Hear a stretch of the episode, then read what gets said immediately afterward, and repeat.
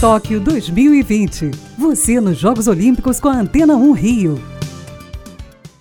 O Boletim Tóquio 2020 de hoje traz a Luísa Fiorese, um dos destaques da seleção brasileira feminina de vôlei sentado. Ela disputa a primeira Paralimpíada da carreira e no caminho para Tóquio ela ainda teve tempo de colar grau em jornalismo. Então quer dizer que eu posso te chamar de colega, Luísa?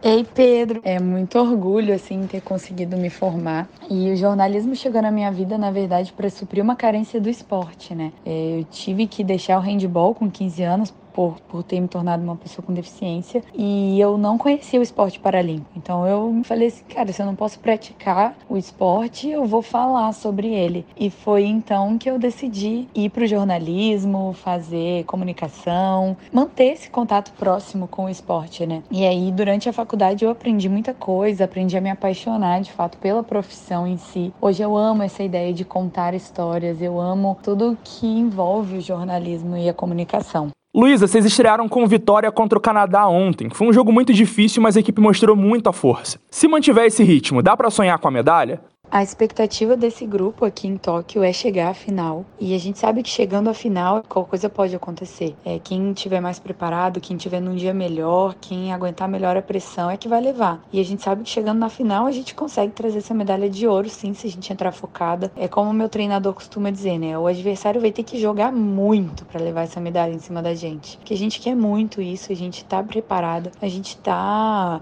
eu diria que assim madura o suficiente para compreender o jogo, para compreender a tática, é um sistema cognitivo legal, sabe? É uma seleção que tá muito junto, a gente tá muito unida. Aqui na Vila mesmo a gente fica junto sempre, então a gente quer muito isso e a gente vai fazer isso acontecer. Com a luz em quadra, o Brasil enfrenta o Japão amanhã às 8h30 da manhã pela segunda rodada da fase de grupos. É Paralimpíada na veia, é o Boletim Tóquio 2020 na Antena 1 Rio.